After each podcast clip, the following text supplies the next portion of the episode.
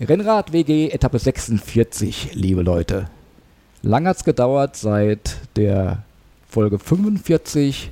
Die ist nämlich schon seit dem 18.11. letzten Jahres online. Damals äh, sprachen wir über Swift, beziehungsweise über eine andere Trainersoftware, Titel in der Swift-Welt gefangen, Fragezeichen. Aber heute geht es nur um Outdoor, garantiert, oder Sarah? Absolut und ich war echt schockiert, als ich hörte 18.11. gerade eben, das ist echt schon eine Weile her, meine Güte. Aber, wir hatten Gründe. Ja, wir hatten Gründe, würde ich auch sagen, genau. Aber heute ist ja. echt äh, ein besonderer Tag, ich freue mich sehr. Nicht nur, weil heute der 1. Februar 2024 ist. Nein, heute ist der Tag, an dem Jonas Deichmann seinen neuen Weltrekordversuch bekannt geben wird. Und wenn ihr wissen wollt, welchen krassen Rekord Jonas aufstellen möchte, dann bleibt auf jeden Fall dran, denn er ist heute wieder zu Gast in der Rennrad-WG. Und somit kommen wir auch schon zu unserem heutigen Flatmate. Lieber Jonas, erstmal herzlich willkommen zu der Rennrad-WG und wir freuen uns wirklich sehr, dass du heute bei uns bist. Danke, ja. Ja, ich mich auch. Wird, wird super. äh, Jonas, ich habe ja, gleich, hab gleich zwei Fragen vorneweg. Erstens, also virtuell bist du ja gerade bei uns, aber wo bist du tatsächlich und wie geht's dir? Also ich bin gerade hier in, im Trainingslager in Portugal und äh, ja, bereite mich auf mein nächstes Projekt vor. Mir geht's super, also es ist ähm, tolles Wetter, ähm, die Beine funktionieren und äh, ich komme ja, rechtzeitig zum neuen Projekt in Topform. Super, Mensch, ich werde neidisch, wenn ich Portugal höre und mich freut es auch, dass die Beine gut mitmachen. Super, toll. Ja, da wollen cool. wir hin. Du hast so eine zweite Frage, hast du gesagt, ne? Die zweite Frage war, wie es ihm geht. Ach so, und geht ihm, die Beine, den Beinen geht es super, den Füßen auch, alles klar. Ja, Jonas, wir kennen uns schon ein bisschen länger. Du warst ja auch schon zweimal in der Rennrad-WG zu Gast. Ähm, und seither bist du eigentlich so eine richtige Berühmtheit geworden. Warst vorher schon eine Berühmtheit in der Szene, aber seit den ganzen Weltrekorden und vor allen Dingen Triathlon 360 kennt dich ja wirklich jeder. Du warst in den Primetime-Nachrichten, in Talkshows und überall. Ähm, die überknalle Presse hat äh, über dich geschrieben, äh, Magazine, alles. Ähm, wie Weltrekorde hast du jetzt in der Tasche? Also meine ersten waren ja die schnellste Europa- und äh, Eurasien-Durchquerung. Dann habe ich die Panamerika gemacht und vom Nordkap nach äh, Kapstadt und dann äh, ja, bin ich auf Triathlon umgesattelt mit dem ersten Triathlon einmal rund um die Welt und da war auch die längste äh, unsupportete äh, Schwimmstrecke mit dabei. Und äh, ja, mein letztes Projekt jetzt durch die USA war jetzt kein, kein Weltrekord. Das Projekt hat so noch keiner zuvor gemacht mit einer Doppelquerung, aber ähm, ist jetzt, ähm, soweit ich weiß, gibt es ja jetzt keinen Weltrekord für. Okay, aber so fünf ungefähr kann man sagen. Äh, genau, und jetzt kommt ja ähm, das neue große Projekt, da, da gibt es auf jeden Fall wieder einen. Ja, ja, da reden wir natürlich Kann man nie genug haben. drüber. genau, ja, ja, ja. Dazu habe ich auch gleich eine Frage. Bei diesen vielen Auftritten, die du hast, hattest, ein paar weiß ich auch und diverse Podcast-Auftritte sicherlich auch noch. Aber welche Berühmtheiten hast du mittlerweile kennengelernt? Wer ist dir da noch besonders im Gedächtnis? Zum Beispiel im deutschen Fernsehen oder ja, bei den ganzen Interviewauftritten zum Beispiel? Also mittlerweile natürlich sehr viele ähm, aus verschiedenen Talkshows, aber auch von meinen äh, Vorträgen. Ich halte auch Vorträge zum Beispiel im Profifußball äh, und bei ganz anderen Events. Äh, wenn ich jetzt persönlich kenne, das sind natürlich die, äh, die Moderatoren, ähm, die man aus dem Fernsehen kennt und ähm, äh, ja, ansonsten verschiedene Schauspieler oder jetzt äh, zum Beispiel Julian Nagelsmann oder äh, verschiedene ähm, Heiko Westermann und so weiter, also äh, deutsche Profifußballer. Oder natürlich auch vom Fahrradfahren und vom Triathlon, äh, Jan Frodeno zum Beispiel ähm, oder Marcel Kittel. Und ähm, ja, sind sehr, sehr interessante Leute. Also es macht auch Spaß, wenn man so ein bisschen in den Medien umherkommt, was für Leute man dann trifft. Stark. Das hat sich schon, schon sehr geändert bei dir in den letzten drei Jahren, ne? Ähm, das ist richtig. Also äh, ich meine, ich habe das immer wegen meiner Leidenschaft gemacht und ähm, alles hat seine, seine Vor- und Nachteile, aber ähm, es ist natürlich, wenn man äh, in, in Talkshows und, und so weiter ist, dann hat man natürlich auch einen, äh, einen Zugang, einen Zugang zu, zu anderen Leuten, die ein bisschen was erreicht haben. Und das war jetzt vor drei, vier Jahren natürlich noch nicht so. Das hat sich alles mit dem Triathlon um die Welt geändert und dann vor allen Dingen, allen Dingen danach, wo ich dann eben ja doch in sehr, sehr vielen Medien war. Jetzt habe ich gerade eine Frage, die mir jetzt eigentlich hat die mir eigentlich für später aufgehoben, aber sie passt jetzt gerade gut zu Medien. Wenn jetzt RTL bei dir anrufen täte und würde sagen, Jonas, pass mal auf, du bist ja mittlerweile super bekannt, du hast die Chance bei uns in zwei ähm, Sendungen mitzumachen, zwei Formaten, Dschungelcamp in Australien oder Bachelor. Für was würdest du dich entscheiden? Oh, ich würde bei beiden äh, gnadenlos absagen. ähm, also ich habe interessanterweise auch schon äh, ein paar interessante Anfragen bekommen äh, vom, äh, ähm, vom Fernsehen, äh, unter anderem auch das, äh, ich weiß nicht, ich glaube das RTL mittlerweile, Turmspringen, die haben mal angefragt. Und ähm, dann hat tatsächlich auch mal eine, eine Dating-Show, es war nicht der Bachelor, aber es war so ein ähnliches Format, die haben auch mal Ach, angefragt. Ähm, da habe ich äh, bei beiden auch äh, Nein gesagt. Also es ist jedem seine Entscheidung. Ich habe einfach für mich gedacht, ähm, das, das passt nicht zu mir. Naja, Dschungelcamp, ich glaube, äh, da du ja viel auch in der Wildnis bist, wenn da auch das ist ein Fernsehstudio, aber ich denke, da hättest du ja einiges machen können. Äh, also da würde ich dann eher auf sowas wie ähm, Seven vs. Wild gehen, als äh, jetzt das Dschungelcamp, aber ähm, ja, äh, habe ich jetzt erstmal noch nicht vor. Okay, gut. Aber äh, bevor wir über das reden, äh, was du jetzt vorhast, die Leute sind bestimmt schon gespannt. Ganz kurz, du warst in den USA. Nochmal in drei Sätzen, was hast du da gemacht? Ich bin mit dem Fahrrad von New York nach Los Angeles geradelt und dann bin ich in 100 Tagen wieder zurückgerannt. Zwei Sätze, genau, zusammengefasst. ähm, es gab ein YouTube-Video, das habe ich gesehen, das Buch äh, habe ich auch hier liegen. Im Buch äh, sind auch viele Fotos von den Rocky Mountains. Ähm, Im Video habe ich dann erfahren, als ich geschaut habe, vor zwei Wochen, als es rauskam, die Kamera deines Vaters ist verloren gegangen und es gibt, gab keine Videoaufnahmen von den Rocky Mountains. Wie sehr ärgert einen das?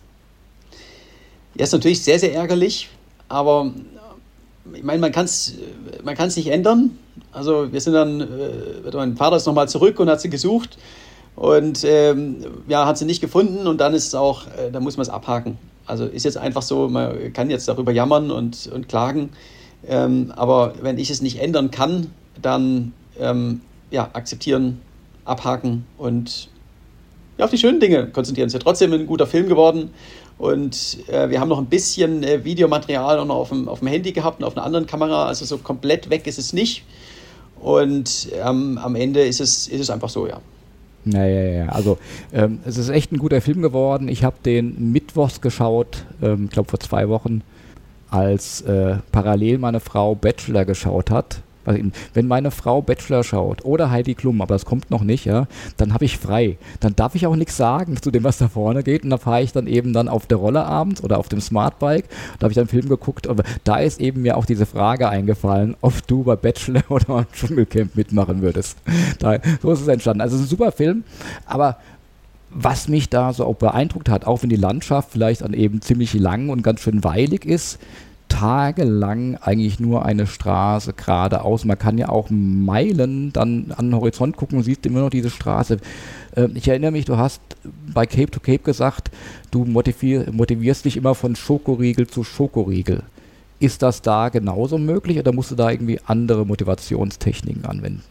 Also es ist da noch, noch, noch viel wichtiger als bei anderen Projekten, weil so landschaftlich äh, im Mittleren Westen, insbesondere in Kansas, einfach oder, oder Nebraska auch, da passiert einfach gar nichts. Und beim Radeln ist es nicht so schlimm, weil man einfach Geschwindigkeit hat, man kommt schneller vorwärts. Beim Laufen äh, durch Kansas, das sind einfach, ja, man hat halt mal zwei, drei Wochen nix. Also wirklich nix. Das sieht alles exakt gleich aus. Einfach eine schnurgerade Straße durch, durch Felder, sind keine Bäume, da ist gar nichts. Alle 25 Kilometer kommen ein paar Häuser mit so einem äh, Getreidesilo und, äh, und das war's. Und das tägliche Highlight ist dann einfach die Tankstelle, wo es jetzt ähm, nicht wirklich gute Dinge gibt, ähm, also jetzt so ernährungstechnisch, aber äh, ja, es gibt, es ist heiß, es gibt ein Eis, es gibt eine Cola, gibt einen Schokoriegel und, und ein Stück Pizza und äh, darauf freue ich mich und dann geht's auf zur nächsten dann hast du immer draußen geschlafen. Äh, Oder meistens, äh, meistens. Also ich habe äh, den Großteil der Zeit, Zeit draußen gezeltet, das ist richtig. Ähm, und ab und an bei, bei Einheimischen und ja, irgendwie eine, einmal die Woche im Schnitt in etwa in, in einem, einem Motel. Da schläfst du dann auf der Luftmatratze oder so auf dem Plankenboden? Ich habe eine kleine Isomatte natürlich dabei. Und, Isomatte. Genau, also ich bin, bin, früher mal ohne Luftmatratze unterwegs gewesen, aber mittlerweile, ähm, wenn ich mir es irgendwie erlauben kann, dann, dann nehme ich den Komfort schon. Komfort schon. Es gibt ja auch mittlerweile ganz kleine, leichte. Naja, aber zum Aufpusten oder nur so eine äh, Schaummatratze? Äh, zum Aufpusten. Ist noch, ähm, ja, ist, passt wunderbar. Äh, die, eine Herausforderung ist natürlich, wo man zeltet in den USA, weil, weil die äh, Amerikaner ja in manchen Gegenden doch ein sehr eigenartige, ähm, eigenartiges Verhältnis zu Privateigentum haben und dann ähm, um ihre Grundstücke gerne Stacheldrahtzaun und ähm, ja, No Trespassing Signs äh, hinmachen und noch so eine Trump-Fahne und, und amerikanische Waffenlobby dazu. Ähm, also man merkt, da ist man, da ist man nicht willkommen und äh, ist halt auch die Gesetze sind so, dass man muss da schon ein bisschen aufpassen, wo man sein Zelt aufschlägt. Also anders als jeder, das jedermann Recht in Schweden. Das komplette Gegenteil, genau. Genau. Aber da ist er auch um, umzäunt und da kannst du auch dann, da klingelst du auch nicht und sagst, Hurra, ich bin da jetzt und kann ich vielleicht. Also eine Frage stellst du auch nicht. Fährst einfach weiter. Äh, ja, ja, das sind ja auch, also wenn es so riesige Grundstücke sind und riesige Felder, ist ja alles zehnmal so groß wie bei uns. Also muss, man muss erstmal einen Farmer finden, den man fragen könnte. Und, äh, und auch da, äh, genau, genau. Und äh, ich sag's mal so, die, die, die Sache ist auch, wenn ich in die Dunkelheit komme, äh, ich, ich, ich laufe ja oder radel ja bis abends. Mhm. Und äh, was ich damit sagen möchte, ist nur, es gibt Gegenden, da ist es nicht wie jetzt, wie, wie ich hier in Deutschland, natürlich halt auf einer Wiese irgendwie mich äh, mit meinem Schlafsack hinlegen und bin am nächsten Morgen wieder weg. Äh, das würde ich jetzt in den USA ähm, auf Privateigentum ähm, in manchen Gegenden nicht machen. Jonas, was war? Sarah, ich glaube, du hast eine Frage. Ja, gehabt, genau. Ne? Was war für dich schlimmer, weil ich mich auch an die ähm, leidvollen Bilder erinnere, wo du da in der Bullenhitze in der Mojave-Wüste, glaube ich, war es, ähm, gefahren bist. Und was war die, für dich schlimm? Ich kann mich auch erinnern an den Triathlon, wo du in Sibirien bei Wind, Eis, Regen, Schnee, alles mögliche Gegenwind geradelt bist oder diese Hitze in der Wüste. Was, was würdest du jetzt im Nachhinein sagen, war furchtbarer? Für mich definitiv die Kälte. Ich bin, mhm. Äh, ich habe eine sehr, sehr hohe Kälte- und Hitzetoleranz. Ich hatte, wenn man so, so meine extremste Kälte und meine extremste Hitze ähm, auseinanderhält, dann bin ich bei über 80 Grad Temperaturdifferenz. Wahnsinn. Und ich, Kälte, ich akzeptiere es nicht, ist okay, aber ist jetzt nicht so, dass ich es mag. Äh, Hitze, äh, ich finde es ich find's total geil, wenn es heiß ist. Und äh, Mojave-Wüste war jetzt ein bisschen arg heiß, muss man dazu sagen. Also hat ja wirklich äh, über Kein 50 Schatten. Grad. Ja. Und es gibt keinen Schatten, also äh, mhm. 50 Grad im Schatten. Das heißt, die Temperatur bei mir äh, ist noch heißer. Ich hatte beim Laufen einmal äh, in der Mojave-Wüste den, den Punkt, wo mir wirklich die, äh, die Fußsohlen in meinen Schuhen sind mir so, so leicht verbrannt so heiß war das.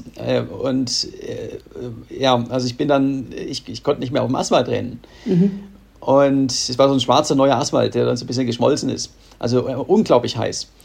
Und das ist sowas, für den Körper ist es brutal, aber äh, mir macht Spaß. Und, und abends so der Sonnenuntergang danach oder der Sonnenaufgang ja, und die Nächte in der Wüste, das ist unglaublich. Das ist ja. unglaublich schön. Ja. ja, die Bilder waren wirklich faszinierend. Da denke ich mal. Das kann man nachempfinden. Ja, jetzt warst du ja länger als diese sogenannten drei Monate, die man als Tourist dort verbringen kann. Was, was konntest du da für ein Visum beantragen eigentlich? Also wie, wie ging das Offizielle da vonstatten? Also ich habe ein Zehn-Jahres-Visum für die USA. Ach ja, als, dann. Ähm, genau, ich bin mir gerade gar nicht sicher, ob das ein, wie das heißt, das Visum, mhm. aber ich darf auf jeden Fall ähm, sechs Monate am Stück in die USA einreisen und dann auch wieder. Okay. Und das kriegt man relativ, also man muss halt zur Botschaft gehen. Es ist kein ESTA, genau das ist der Unterschied. ESTA ist drei Monate, äh, Visum gibt es auch für sechs Monate. Und ähm, damit geht es wunderbar. Äh, ja.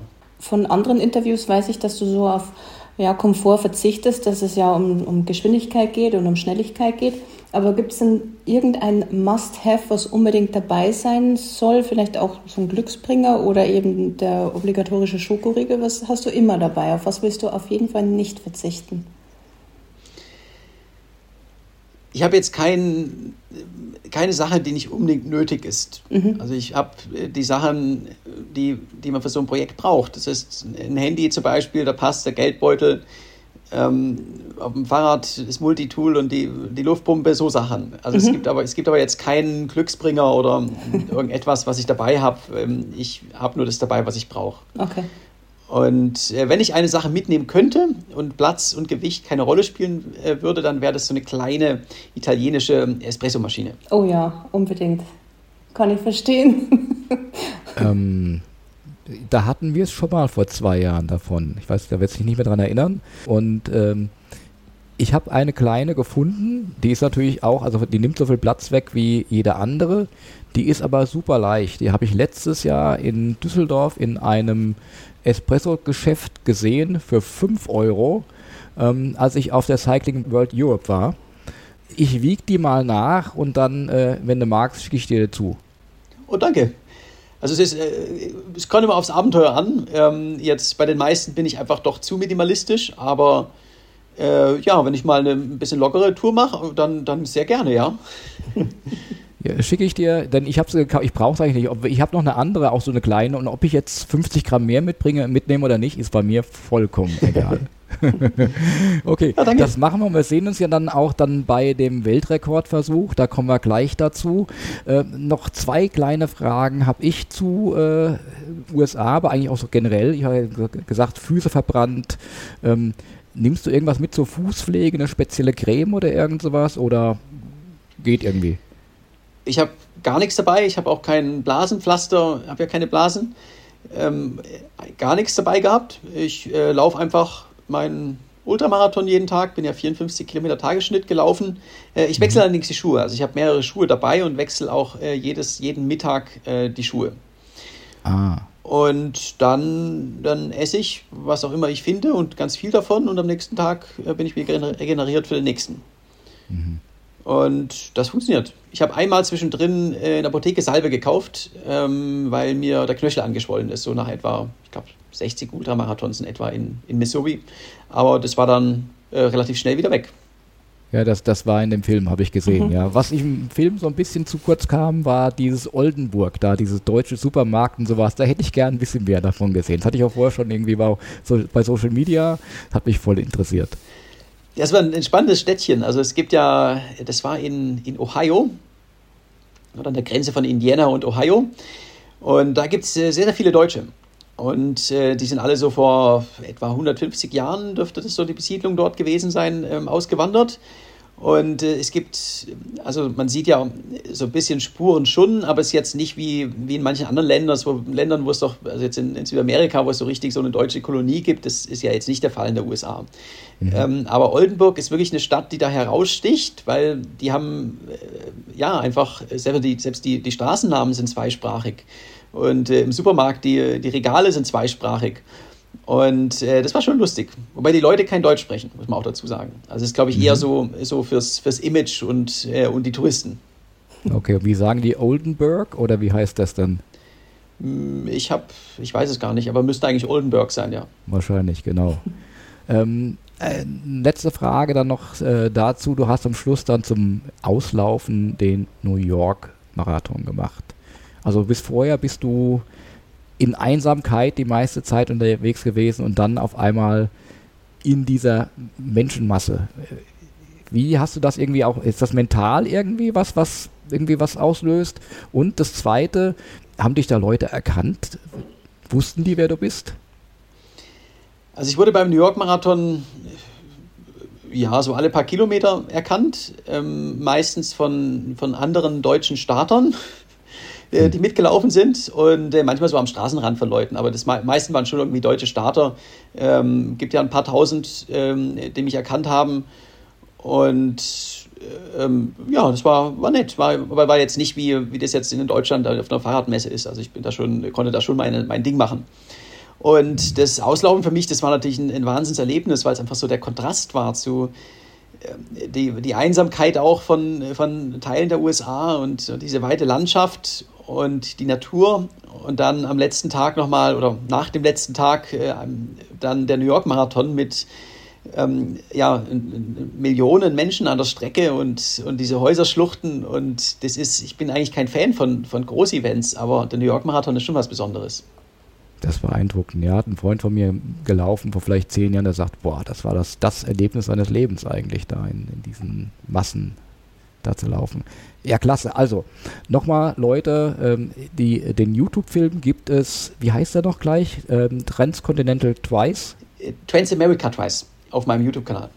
Werden wir verlinken in den Shownotes. Und das Buch heißt ein bisschen anders: Crossing America auf dem Rad von New York nach Los Angeles und zurück in 100 Ultramarathons aus dem Polyglot Verlag super und auch da die Bilder und sowas. Und du erzählst auch nicht nur so alleine, sondern auch in so ein paar deiner äh, Mitstreiter kommen drin vor. Das fand ich wirklich interessant geschrieben. Und äh, enorm auch irgendwie, wie schnell dann so ein Buch rauskommt. Ne? Das äh, ist aber wahrscheinlich ein Verlag hinten dran, der auch dann so mit, ein bisschen mithilft. Äh, das ist richtig. Also es eben, natürlich ja. habe ich einen Verlag, der, der auch unterstützt, also mit, mit, mit allem hinten dran. Und das Wichtige ist, dass man, das Buch ist ja letztendlich, äh, wie auch das Limit bin nur ich von meinem Triathlon um die Welt, ist auch das äh, chronologisch. Und äh, man kann ja äh, die Kapitel ähm, auch schon schreiben, während äh, oder kurz nachdem ich da durch bin. Das heißt, wenn ich jetzt gerade über die Rocky Mountains renne, dann kann man äh, ja danach auch direkt das Rocky Mountain Kapitel schreiben. Und ähm, dementsprechend kann das Druck, das Buch dann äh, wirklich sehr, sehr schnell, nachdem ich in New York angekommen bin, auch in den Druck. Mhm. Also sie schicken dir dann den Text zurück, du äh, äh, redigierst nochmal und dann ist so quasi dieses Kapitel abgeschlossen. Interessant. Also ich tue jeden Abend äh, Sprachnachrichten schicken, wo ich erzähle, was, was passiert ist und meine Eindrücke und alles. Und dann ähm, machen wir natürlich auch ähm, Interviews äh, ständig, wo es einfach mal so irgendwie nochmal Gegenfragen gibt. Und ähm, der Martin Waller letztendlich, der mich auch immer unterstützt, der war auch mit meinem Vater gemeinsam zehn Tage dabei in, äh, in Colorado, einfach auch nochmal selber so ein bisschen Eindrücke zu sammeln. Und äh, so entsteht dann ein Buch. Leute, ihr wisst Bescheid, äh, gibt es in jeder guten Buchhandlung auf Amazon und sonst irgendwo. Ist sicherlich auch wieder ein Spiegel-Bestseller, hat mir gut gefallen. Ja, ähm, mir hast du es zu Weihnachten geschenkt. Äh, ich habe dann das Buch ausgepackt und habe dann gelesen, ähm, habe ich über die Weihnachtsgrüße sehr gefreut. Lieber Claude, ich wünsche dir frohe Weihnachten und freue mich auf die gemeinsame Langdistanz im neuen Jahr. Und ja, also der zweite Satz oder der, der, der, der Halbsatz hat dann äh, mir so ein paar Rätsel aufgegeben. Wir wollten ja 2020 mal gemeinsam zur Wetternrunde nach Schweden, weil du hast ja auch so Verbindungen nach Schweden. Es hat dann wegen Corona nicht geklappt. Und ich dachte, hm, was hat der Jonas mit mir vor? Ich weiß es jetzt schon. Sarah weiß es noch nicht. Ähm, die ist schon ganz gespannt. Mm, ja, richtig. Mich freut es auch, dass für dich, äh, Claude, eine Langdistanz ansteht. Könnt ihr mir jetzt bitte verraten, um was es geht? Ich würde es nämlich gerne wissen. Für dich vielleicht auch, Sarah. oh, schauen wir mal. Also, was darfst du machen? Ich habe ja 120 Ironman-Distanzen um die Welt gemacht, während meinem Triathlon um, um die Welt. Ja. Und ich habe immer so Leistungssport und Abenteuer miteinander verbunden. Wobei der Fokus ja auch schon einmal auf, auf Abenteuer und unsupported war. Und das wird auch in der Zukunft so bleiben.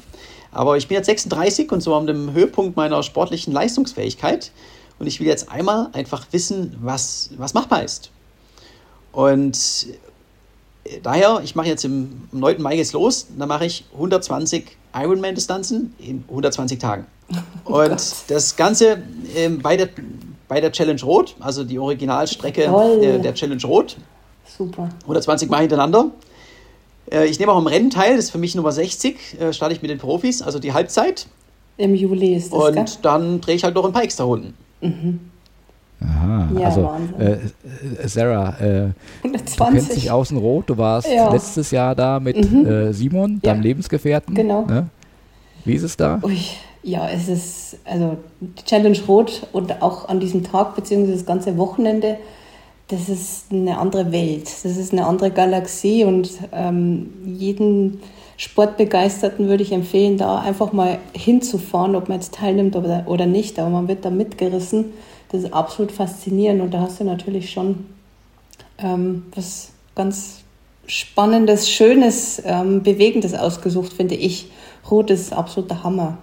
Und aber wenn ich bedenke, dass du zwei Monate vorher schon jeden Tag so eine Distanz zurücklegst, dann gut ab. Aber ich kann deine Begründung verstehen, wenn du sagst, in dem Alter bist du jetzt und sportlicher Höhepunkt. Also ich finde den Grund auch nachvollziehbar, warum du das jetzt angreifst. Gigantisch. Also ich muss auch ganz klar sagen, ähm, das ist jetzt ein Projekt, das mache ich einmal. Und mm. man sagt so, so ein Ironman-Distanz ist ja schon auch. Ähm, ist für das, viele schon das, das einmal das, im Leben, ja.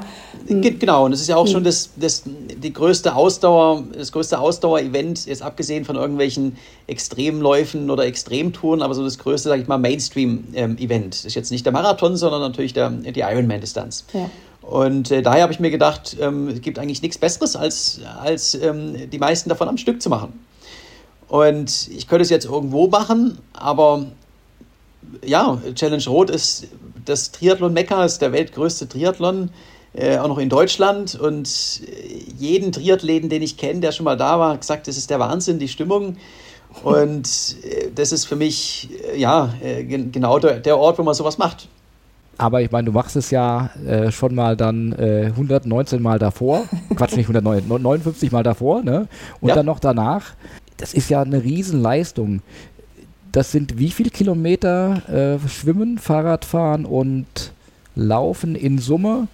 Ich hatte das mal ausgerechnet. Hast, weißt du es im Kopf? Oder? Äh, ja, also ähm, das sind, äh, müssen 456 Kilometer Schwimmen sein, dann etwa 21.000 Radeln und knapp über 5.000 Laufen. Wie sehr glaubst du, musst du da an deine Grenze gehen? Hast du da schon eine Vorstellung? Ja, also, also äh, das wird natürlich eine absolute Grenzerfahrung. Ich habe ja schon alle drei Disziplinen äh, schon sehr, sehr weitere Sachen gemacht und zwar immer mit Gepäck. Ich bin ja durch die Adria geschwommen und Rad, Radeln sowieso, aber auch beim Laufen mit Anhänger kann ich mehr als einen Marathon jeden Tag laufen. Jetzt sind es drei Disziplinen am Stück und ich weiß, es, das ist machbar. Ähm, die große Herausforderung wird sein, es, ist, es gibt keinen Puffer. Also es ist nicht, wenn ich jetzt irgendwo äh, einen Fahrradweltrekord aufstelle, dann und irgendwie einen 250er Tagesschnitt äh, fahre und jetzt habe ich eine Lebensmittelvergiftung, na, dann machen wir mal zwei, drei Tage mit nur 230 Kilometern oder 220. Da kann ich mich dabei erholen und dann kommen wieder die 250. Und äh, also man kann auch wieder was reinfahren. Und das ist halt diesmal nicht der Fall. Es ist ganz egal, wie es mir geht, ganz egal, wie die Wetterbedingungen sind. Es ist eine Langdistanz. Jeden Tag. Okay. Der Weltrekord ist nur dann ein Weltrekord, wenn du wirklich 120 Tage jeden Tag sowas gemacht hast? Oder könntest du jetzt aber sagen, einmal, ich bin drei Tage krank und dann wäre es ja vielleicht immer noch ein Weltrekord?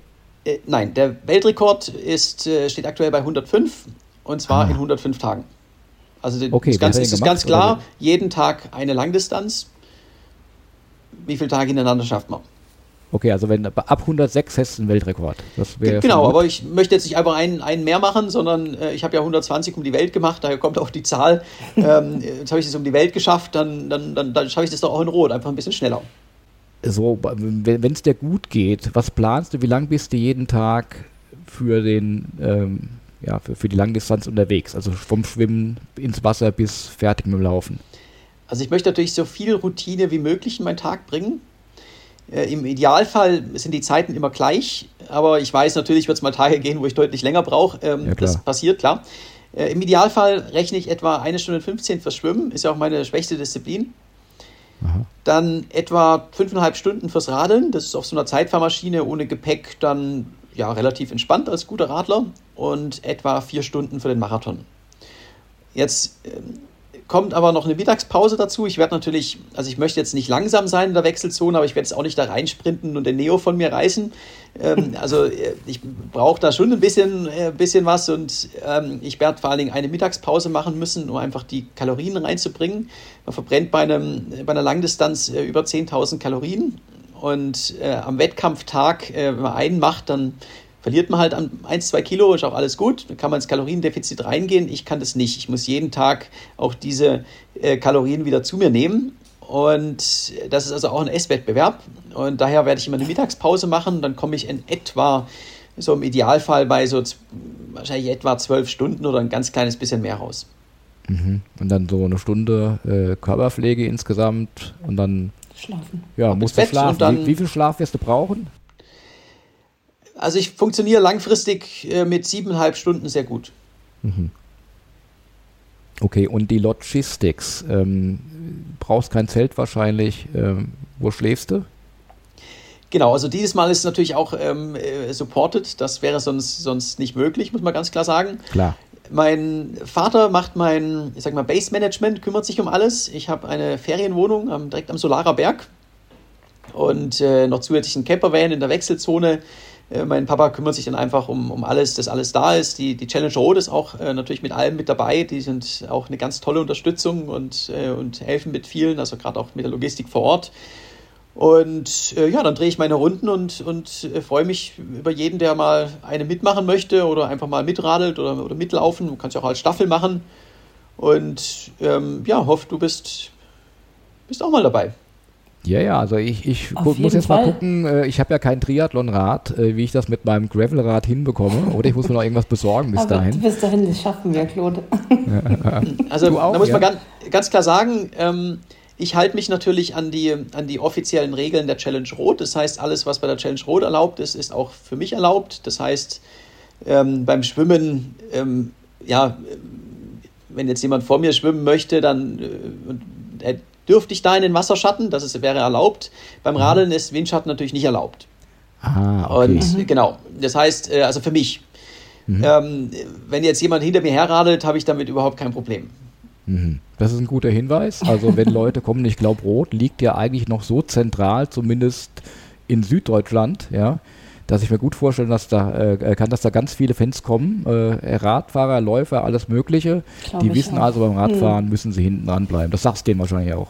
Genau, genau. Und, und aus auf dem Gravelbike ähm, 180 Kilometer mit, mit einem 35er Schnitt bei mir im Windschatten, äh, das, das, das schaffst du, oder? Das schafft er locker als Vorbereitung dann für Rügen unbedingt.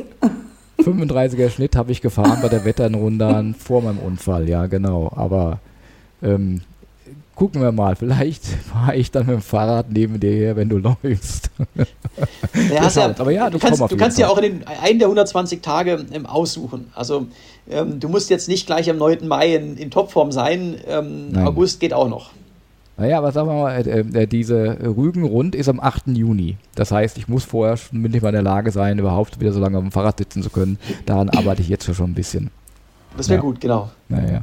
Ich hatte leider, hat leider Corona ähm, jetzt zum zweiten Mal äh, ja, über, über Neujahr rüber und äh, es ist jetzt ja, drei Wochen her und ich habe immer noch keine Kraft. Ähm, ich weiß nicht, ob du schon mal Corona hattest. Ich hatte es auch schon einmal, ja. Ja, aber wie vermeidest du jetzt in der Vorbereitung, dass du es nicht nochmal bekommst? Weil das wäre dramatisch, denke ich mal. Ja, also äh, vor allen Dingen natürlich währenddessen. Mhm. Ähm, ich muss äh, ganz klar sagen, äh, ich gehe jetzt nicht zum normalen Arzt, aber ich werde bei diesem Projekt natürlich schon auch äh, ärztliche Betreuung haben. Und die wissen aber, was ich mache und auch, dass ich es das unbedingt machen möchte. Für mich ist das Projekt zu Ende, wenn mir ein Sportmediziner glaubhaft ähm, erklärt, dass, wenn ich jetzt weitermache, ich lang blei bleibende Schäden riskiere. Und Corona wäre natürlich so ein Fall, wenn du mit Corona einfach weitermachst, jeden Tag in Langdistanz, dann ist das Risiko einer Herzmuskelentzündung halt dann doch relativ hoch oder zumindest gegeben. Das heißt, äh, Corona ist für mich äh, etwas, was ich auf gar keinen Fall bekommen darf äh, mhm. während dem Projekt. Und mhm. da habe ich dann einfach, ähm, ja, ich freue mich über Begleitung, aber ähm, das ist alles draußen. Und ähm, ich schüttel jetzt niemandem die Hand und es gibt auch für niemanden eine Umarmung, auch nicht, wenn ein, ein Kindheitsfreund vorbeikommt, geht einfach nicht. Und dann ist es auch, ähm, äh, ja, äh, ist im Sommer, also das sollte dann in Ordnung sein. Und ähm, auch mein Vater hat natürlich dann auch einfach die, die ja, der wird dann auch darauf achten, dass man dann so eine kleine, ähm, jetzt nicht äh, eine Blase, wie das jetzt ähm, zu Hochzei Hochzeiten von Corona war, aber dass ich einfach ein bisschen aufpasse, dass ich mich auf keinen Fall irgendwo anstecke. Jetzt vorher im Training ähm, ist es, sage ich mal, so, ähm, das kommt dann drauf an. Also jetzt äh, möchte ich mich natürlich nicht an, anstecken, aber es ist jetzt auch noch, ähm, wäre es jetzt noch kein äh, Desaster, sag mal so. Das heißt, ähm, im April, äh, ich werde halt, je näher ich an, an den Start komme, ähm, desto mehr werde ich aufpassen, so einfach ist es. Aber äh, Scheitern ähm, ist schon irgendwo drin, dann ist ja irgendwie äh, fast schon eine übermenschliche Leistung. Ähm, hast du Angst vorm Scheitern? Mal so generell, aber auch jetzt gerade für das Neue? Nein, nein. Also äh, es gibt natürlich äh, Dinge, die, die schiefgehen können. Äh, ähm, jetzt eine Infektion beispielsweise oder man zieht sich beim Laufen ähm, eine Verletzung äh, zu, die ähm, nicht ausheilt. Das ist natürlich, äh, ist natürlich möglich. Aber äh, ich bin bedingungsloser Optimist und ich mache mir Szenarioüberlegungen für alles, was, was schiefgehen kann. Äh, ich gehe aber felsenfest davon aus, dass ich das schaffen werde. Ich habe auch noch eine Frage und zwar ähm, in dem Film den Transamerica Twice, da wird der Umstieg von Radfahren aufs Laufen mal ein bisschen genauer gezeigt. Und dann war so eine Szene, ich glaube, Walking Like a Duck ähm, wurde es genannt. Oder wurde halt gewitzelt. Und ähm, dafür ist dir ja sehr schwer, dieser Umstieg. Und jetzt hast du dann, dann täglich und über Wochen, hast du da noch irgendwelche Tipps oder Tricks oder wie gehst du da vor oder nimmst du dich da besonders erstmal zurück? Was ist so dein ultimativer Tipp? Also der, der Tipp ist einfach genau das trainieren. Mhm. Und ich trainiere aktuell auch ähm, mindestens zwei, meistens drei oder sogar vier Mal am Tag. Das heißt, äh, heute zum Beispiel habe ich morgens äh, Stabi gemacht. Also einfach um ein bisschen so den Rücken und so auch zu stärken, auch Verletzungen vorzubeugen. Mhm. Äh, dann war ich äh, laufen etwa 15 Kilometer und dann war ich noch vier Stündchen radeln. Und das mache ich auch manchmal in einer anderen, anderen Kombination. Dann ist noch Schwimmen dabei. Und äh, wenn man auch dann, ähm, ja, wenn ich in den April komme, dann werde ich auch bewusst äh, den, Überst den, den Umstieg von Radeln auf Laufen trainieren. Ja. Das heißt, dann mache ich äh, die Trainingseinheiten eben auch in der, in, der, in der Reihe. Und dann ist es auch überhaupt kein Problem, dann gewöhnt man sich daran. Mhm. Ja da hast du den richtigen Plan. Also du trainierst jetzt schon in Portugal ähm, natürlich dann den, den Sport, aber trainierst du auch irgendwie mental das Psychische? Also das beste psychische Training, was man machen kann, ist ähm, ständig aus der Komfortzone ähm, rauszugehen, ähm, sich äh, ständig äh, ungemütlich machen und damit umzugehen. Und dann lernt man, äh, wie man das macht, wie man durchhält. Das ist das beste Mentaltraining, was man machen kann. Und das ist ja bei mir schon so ein bisschen Teil vom Lebenskonzept. Ja, gut, stimmt. ähm, aber was glaubst du, wenn du jetzt denkst, okay, das ist jetzt dieses Riesending vor dir? Physisch oder mental, was äh, könnte für dich das größere Problem werden? Oder hält sich das vielleicht so die Waage? Also, ich sage ja immer, je länger und schwerer das Ganze wird, desto mehr äh, ist es Kopfsache. Und das gilt auch bei, bei diesem Projekt. Es, es ist genau der Punkt, ähm, wenn man jetzt nach, nach 10, nach 15 ähm, Ironman-Distanzen äh, überall Schmerzen hat, ähm, glaubt man, oh, das wird jetzt noch schlimmer? Oder glaubt man, nee, das, das, da kommen auch wieder bessere Tage.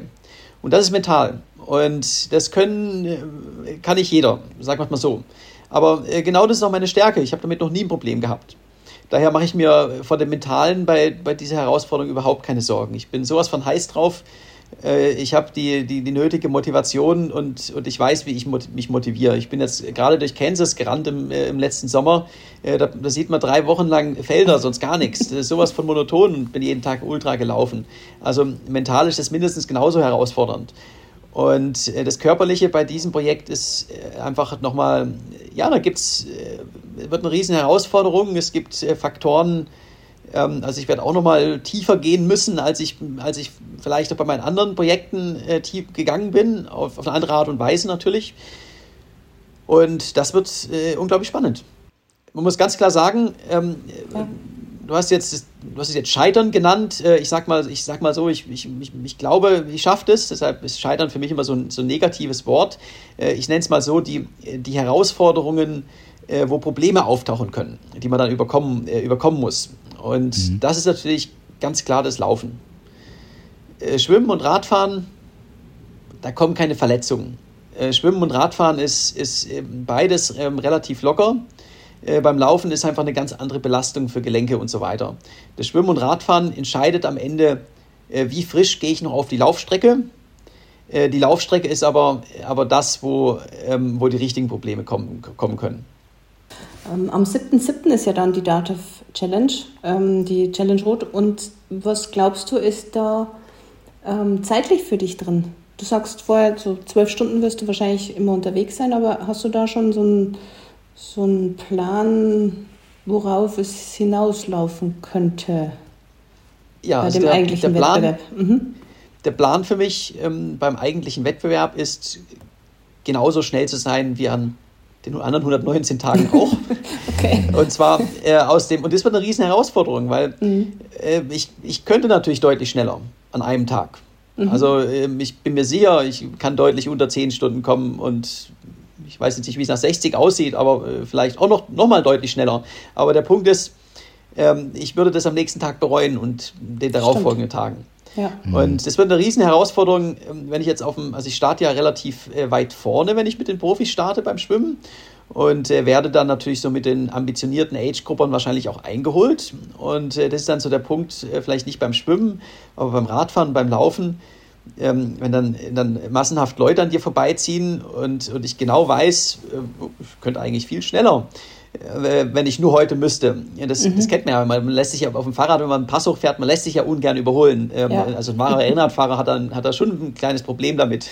Mhm. Und ähm, ich weiß aber, hey, ich mache nicht nur einen. Und ähm, mich da zu kontrollieren, wird eine Herausforderung. Das heißt, ich werde ganz klar einfach mit ähm, an dem Tag nach meiner Uhr laufen, nach der ja. Pace mhm. und beim Fahrradfahren genauso. Ich nehme meine Pace vom Vortag und genau das mache ich auch. Da komme ich nicht in Versuchung. Mhm. mhm. Ich wollte äh, vorhin äh, schon fragen, Material, äh, welche Sponsoren hast du an Bord? Fangen wir doch mal mit dem Fahrrad an. Ähm, von derselben Marke wie bisher? Genau, ich äh, werde das äh, Scott Plasma ähm, fahren, das, die Zeitfahrmaschine von Scott. Ansonsten mein Hauptsponsor ist, ist, ist Shimano, also die, die Dura Ace, die i2-Gruppe dran. Das wäre meine nächste Frage gewesen, ja. ganz genau. Also fährst genau. elektronisch, nicht wie in Afrika, ja. mechanisch ist dann doch schon bequemer, ne? Ja, also, also die, i2 ist elektronisch, es schaltet ja äh, wunderbar. Der, der mhm. einzige Punkt ist, ähm, es ist, es schaltet besser, aber es ist ähm, trotzdem, muss man ganz klar sagen, ein nice to have. Also es, es, es geht auch ohne. Und, äh, wenn, und es ist eine Sache, eine mechanische, da kann ich in Afrika zum Straßenmechaniker gehen und er kann mir das reparieren. Mit einer elektronischen habe ich äh, in Afrika keine Chance, Ersatzteile zu bekommen und keine Chance, dass mir irgendjemand helfen kann. Das heißt, äh, für mich ist so, äh, ich fahre mittlerweile in Europa fast immer elektronisch auf all meinen Rädern. Wenn ich allerdings in, auf Reisen, auf längere Reisen in exotische Länder gehe, wo es keinerlei Fahrradinfrastruktur hat, dann äh, bin ich nach wie vor bei, Mecha bei mechanisch. Solange es die noch gibt, ne? Äh, genau, genau. Und ja, ansonsten äh, auf meinem Fahrrad noch ähm, ja, äh, Lightweight äh, Meilenstein-Laufräder. Oh, die sind okay. natürlich auch sauschnell. Und äh, ja, Schwalbe, Ergon und so weiter. Also alles äh, wird. Ich bin selber gespannt, weil ich in meinem ganzen Leben tatsächlich noch nie auf einem High-End-Zeitfahrrad gesessen bin. Also ich bin ja eigentlich die Pace ähm, ähm, ja, Rennrad oder Gravelbike mit, mit Packtaschen gewohnt. Ähm, und jetzt, ähm, ich bin mal gespannt, ob man da wirklich von alleine ähm, so gefühlt vorwärts kommt. Aber du hast ja dann, du sitzt ja auch anders drauf wahrscheinlich. Also ich kann mich erinnern, äh, äh, du bist ja auch bei, bei Jens Maschaschek öfters mal. Ne? Ähm, da war äh, Simon, der Lebensgefährte von Sarah, letztes Jahr, als er sich auf Rot vorbereitet hat und hat sich dann auf sein neues, ich glaube, er hat einen Canyon äh, mhm. draufsetzen lassen. Also da habe ich auch schon viel gelernt, wie man so eine Zeitfahrmaschine einstellen kann. Fand ich hochinteressant, auch gerade so vom Auflieger her, ne? dass, dass man auch genug Luft kriegt und so. Genau, also ich bin auch im, im, beim Jens zum, zum Bikefitting, Bikefitting wieder und ähm, er stellt mir dann das richtig ein, auch einfach für äh, Komfort ist natürlich bei mir die, die große Prio. Ja, wann, wann bist du in Offenbach? Roundabout? Äh, ich habe äh, gestern mit ihm geschrieben. Ich bin wahrscheinlich im Februar bei ihm. Ja, da kann ich ja diese kleine äh, Espresso-Maschine vorbeibringen. Stimmt, genau. Du bist ja auch in, der ganzen Nähe. Genau, deswegen, ja. Ich gebe dir Bescheid.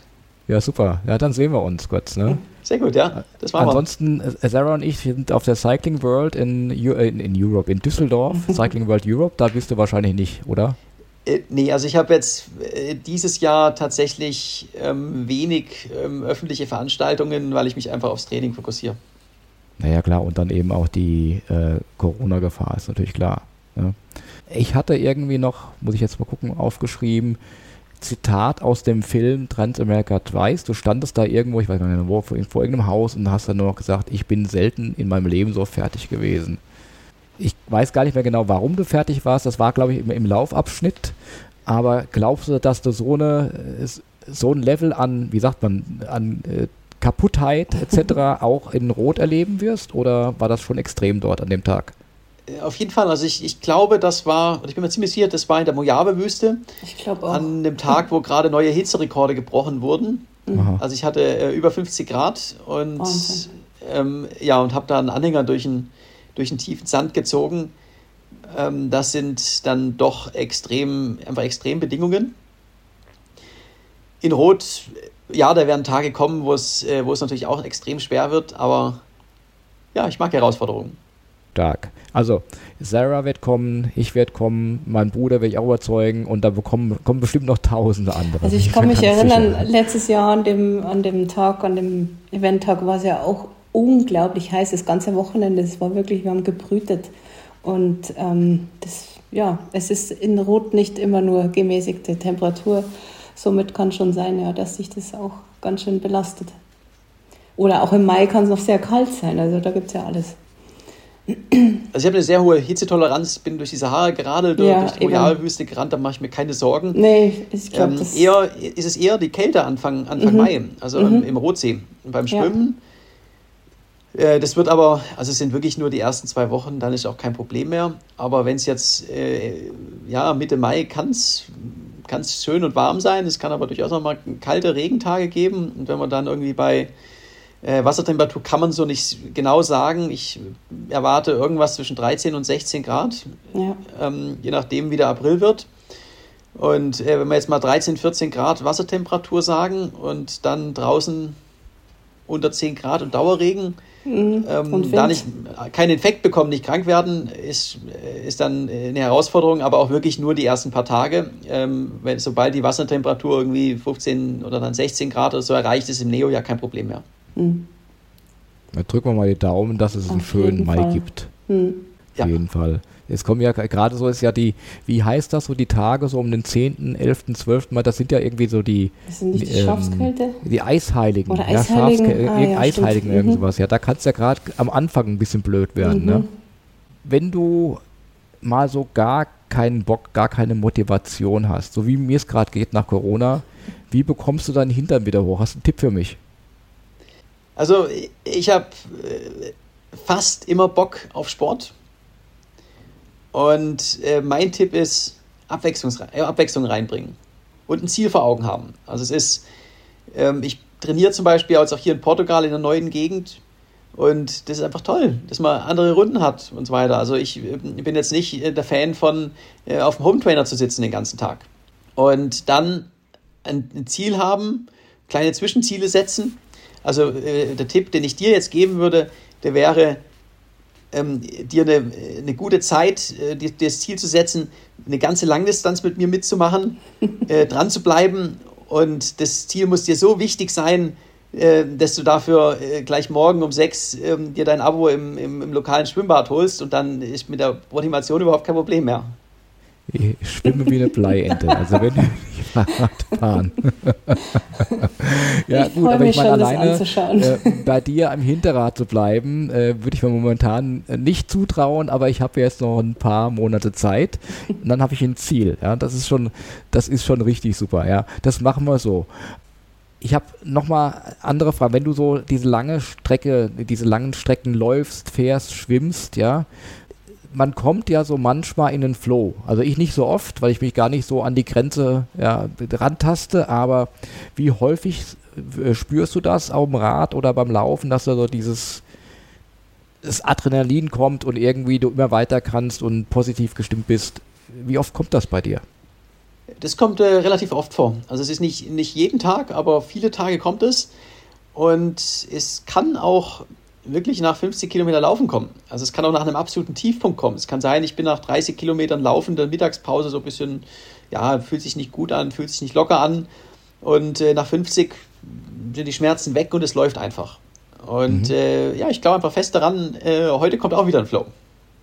Okay, und äh, was machst du dann, um in den Flow zu kommen? Irgendwie Musik hören, singen? Also ich habe ganz oft, äh, äh, singe ich im Kopf, also ich singe gar nicht laut, weil ich gar nicht singen kann, aber ich habe da irgendwie so, so spezielle Lieder, die ich dann auch selbst singe oder auch höre. Ne? Ähm, hast du da irgendwie Musik, Musik, hörst du Musik oder Podcast oder irgendwas? Äh, ja, ich, ich höre Musik und, und, auch, und auch Podcasts. Und das hilft absolut. Ähm, also es geht dann letztendlich auch darum, so ein bisschen so eine, einfach eine Atmosphäre zu schaffen. Äh, beim Laufen äh, mache ich das oft mit Musik. Äh, wenn ich jetzt durch Kansas renne, ist es Sonnenuntergang und ich habe irgendwie den Forrest Gump Soundtrack. Ähm, ja, das hilft, ist gut. Stimmt, ja, genau. Das beim, hat, hat beim Fahrradfahren, so Szene, ja. ja, einen Alpenpass mhm. hochfahren, da, da brauche ich auch keine Musik, da, da komme ich einfach so oft auch einfach in den Flow. Ah, okay, wegen mhm. dem Blick. Ja, wir, wir, wir, haben so eine kleine äh, Spotify ähm, äh, äh, ja, Musikliste. Wenn du drei Titel hättest äh, zum Draufsetzen, die du so beim Fahrradfahren hörst, ähm, was würdest du uns äh, empfehlen? Also kommt immer auf den Anlass an, was, was man gerade macht, aber ein, ein, ein richtig guter Sportsong ist auf jeden Fall von Queen, äh, Don't Stop Me Now. Ähm, yes. richtig, richtig, richtig gut. Ja. Ähm, dann äh, für mich für, für, für, für, für Nummer 100 in Rot ähm, Elton John, I'm Still Standing, oh, auch äh, super Lied. Ja, absolut. Und äh, ansonsten sage ich mal so für den, ja, für den, für den Rhythmus äh, ist auch Paul, Kalk, Paul Kalkbrenner geht natürlich auch immer zum Training. Ähm, okay. Ist, ist auch, auch gut, ist gutes, äh, ja, bringt einen guten Rhythmus oder äh, ich finde zum Beispiel auch ähm, 74, 75 ein super Song zum Laufen. Genau, und äh, daher eine, eine, recht breite Mischung, ja. Kommt dann, darauf an, was dann, ich gerade. Ja. Dann setze ich die drauf als äh, Tipps äh, von Jonas. Super. Sehr gut. Ja. ja wir, wir haben, ich habe das mal angefangen irgendwann mit ein paar Lesern, da sind so 20 Songs drauf ungefähr und jetzt wollen wir quasi immer ein paar neue draufbringen. Äh, ich dachte eigentlich, also ich bin mir nicht ganz sicher, weil ähm, Forrest Gump ist schon lange her, als ich das letzte Mal geschaut habe. Im Soundtrack ist da nicht auch On the Road Again? Ja, auch ganz toller Song. Ja, ist das nicht, wenn du ähm, so läufst, on the road again? Das, also, äh, ja. Doch, doch, doch, aber dann, aber dann eher für, äh, den habe ich natürlich durch die USA gehört. Aber in, in Rot ja. fände ich ihn jetzt, ähm, ist ja was anderes von der Atmosphäre her. Ja, Aber wenn man so on, durch einen durch Kontinent, road. durch ein Land rennt, dann on the road again ist klasse. Ja, du musst, musst nur rot anders schreiben. R-O-T-H, und dann passt es wieder. genau. In Road Again. Jeden Tag. Dieses, der, der Film ja. der Groundhog Day auf Deutsch, äh, ich glaube, täglich grüßt das, wie heißt es auf Deutsch? Murmeltier, oder? Murmeltier, genau, mhm. ja. Und dann kannst du jeden Morgen äh, sagen, in Road Again. statt on the road again.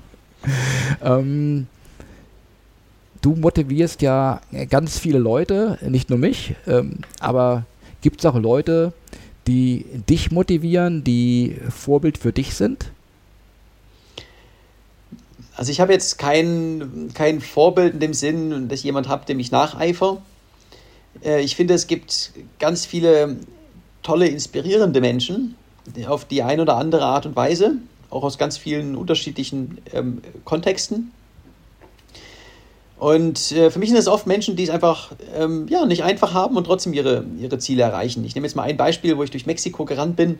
Äh, da stand ein einbeiniger Läufer am Straßenrand mit zwei Krücken und der ist 16 Kilometer mitgehüpft auf einem Bein. Wow. Und er hat einen Unfall gehabt, ihm wurde das Bein amputiert und hat ein neues Ziel gehabt und er ist äh, tatsächlich vor zwei Jahren auch in Veracruz in achteinhalb Stunden seinen ersten Marathon gelaufen eine äh, unglaublich inspirierende äh, Geschichte. Und, und solche Stories, solche äh, Leute, das ist, finde find ich, auch was, was, äh, wo man viel von nehmen kann. Ähm, ich gucke beim Indoor-Training relativ häufig Netflix. Da ist ja auch dein Film über den Triathlon 360 zu schauen. Ne? Äh, da habe ich die letzte Reportage gesehen über einen, der heißt Heinz Stücke. Ich weiß nicht, ob der dir was sagt. Äh, der Weltumradler, ja, kenne kenn ich auch, ja, vom Namen her. Vom Namen her. Der, der ist ja, ja. irgendwie 1962, glaube ich, mit 18 oder 17, weiß ich gar nicht genau, äh, Raten Zelt aufgebrochen und war dann über 50 Jahre, wenn ich mich recht erinnere, dann nicht mehr zu Hause. Ne? Sehr interessant. Da habe ich dann teilweise, auch wenn du ganz anders unterwegs bist, also aber auch einer, der die Welt sehen will, der ausbrechen wollte, der andere Ziele, einen anderen Horizont haben wollte, hat mich ganz oft an dich erinnert. Finde ich auch eine super inspirierende Persönlichkeit natürlich. Und ich sag mal so, ich habe ich hab jetzt, habe jetzt niemanden, dem ich nacheifer, sondern es gibt, äh, ich möchte jetzt nicht das Leben vom Heinz Stücke führen und nur unterwegs sein, aber äh, sicherlich äh, sind da Teile von seinem Leben, die ich auch äh, unglaublich toll finde. Und mhm. ähm, am Ende äh, möchte ich aber meinen eigenen Weg gehen. Klar. Aber auch da für die Leute, äh, die es nicht kennen, ich weiß nicht, ob es den nur auf Netflix gibt, der heißt The Man Who Wanted to See It All eine super interessante Reportage. Und natürlich dann eben auch Triathlon 3 oder Tria 360 von Jonas Deichmann, Netflix. Genau. Ähm, Jonas, wir sind fast schon am Ende, weil wir wollten so äh, maximal eine Stunde. Du hast einen Folgetermin, glaube ich. Noch kurz äh, zwei, drei Fragen, ähm, die ich unbedingt noch hätte loswerden wollen. Und zwar einer, weil wir es gerade von Filmen hatten, dein Film Cape to Cape, den finde ich gerade nirgends. Den hat der hat mich komplett mitgenommen. Den fand ich den spannendsten überhaupt. Wo kann man den anschauen? Den gibt es äh, unter anderem online auf Vimeo. Und äh, ansonsten ist in jedem Land ein bisschen anders, also in, in, wo er läuft. Äh, in Deutschland findet man ihn online auf Vimeo, wenn man einfach Jonas Deichmann Cape to Cape eingibt. Okay, dann gucke ich da mal, weil Vimeo habe ich, glaube ich, da gucke ich, glaube ich, äh, alle Schaltjahr mal rein irgendwie. Gut zu wissen. Ähm, äh, dann noch, äh, was ich auch einfach wissen wollte, was ist für dich Luxus? Ist das ein trockenes Zelt, ein trockener Schlafsack oder was wäre für dich Luxus? Ein trockenes Paar Socken, glaube ich, hast du mal irgendwo erwähnt. also, also Luxus ist ja immer die, ähm, eine Frage von der Definition. Für mich ist Luxus ähm, die Freiheit, mein, mein, mein Leben selbstbestimmt zu, zu führen. Mhm. Also Luxus wird immer mit einem, mit einem tollen Bett und einem schicken Hotel und so ähm, verglichen. Nee, ähm, Luxus kann auch äh, ein unglaublich toller äh, Zeltplatz irgendwo sein. Und daher Luxus ist immer, eine, ist immer eine Frage der Definition. Und ich definiere Luxus ja. als äh, in allererster Linie als ähm, die Freiheit, äh, mein Leben so zu führen, wie ich es möchte. Hm. Ja, da muss man öfters mal drüber nachdenken. Ja, auch gerade nicht so das Materielle, sondern hm. wirklich auch dieses frei übers Leben bestimmen können, ja, zu tun, was man möchte, daran zu wachsen. Ja, das stimmt. Das ist eigentlich, ja, das Materielle ist gar nicht so wichtig. Stimmt also ich bin ein paar Monate im Jahr auf dem, auf dem Fahrrad unterwegs. Das ist doch mal ein, ein Luxus. Absolut. Und Freiheit ja. pur. Ja. ja, demnächst, demnächst vier Monate, 21.000 Kilometer. Pur, purer Luxus. ich weiß nicht. Das ist wahrscheinlich der, der pure Luxus ist äh, einen guten Sattel und ein paar gute Laufschuhe wahrscheinlich. Genau. Jonas, also wir begleiten dich, äh, rufen auch jetzt schon mal auf, ab 9. Mai. Ich glaube, ich habe. Welcher Tag ist der 9. Mai? Ist das ein Wochenende? Donnerstag. Ein Donnerstag. Hm, muss ich gucken, muss ich eigentlich arbeiten, aber äh, fände ich schon spannend vorbeizukommen.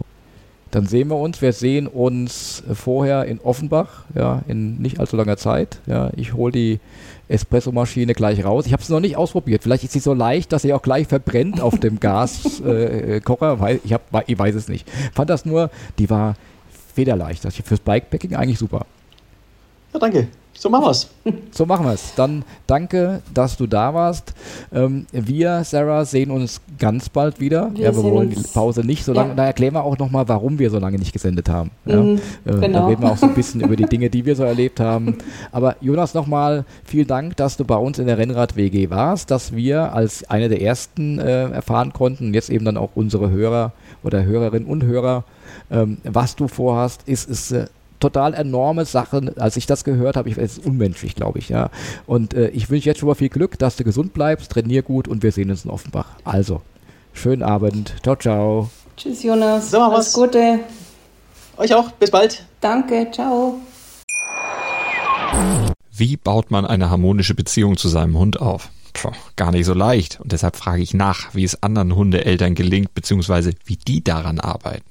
Bei Iswas Dog reden wir dann drüber. Alle 14 Tage neu mit mir, Malte Asmus und unserer Expertin für eine harmonische Mensch-Hund-Beziehung, Melanie Lippisch. Iswas Dog mit Malte Asmus. Überall, wo es Podcasts gibt.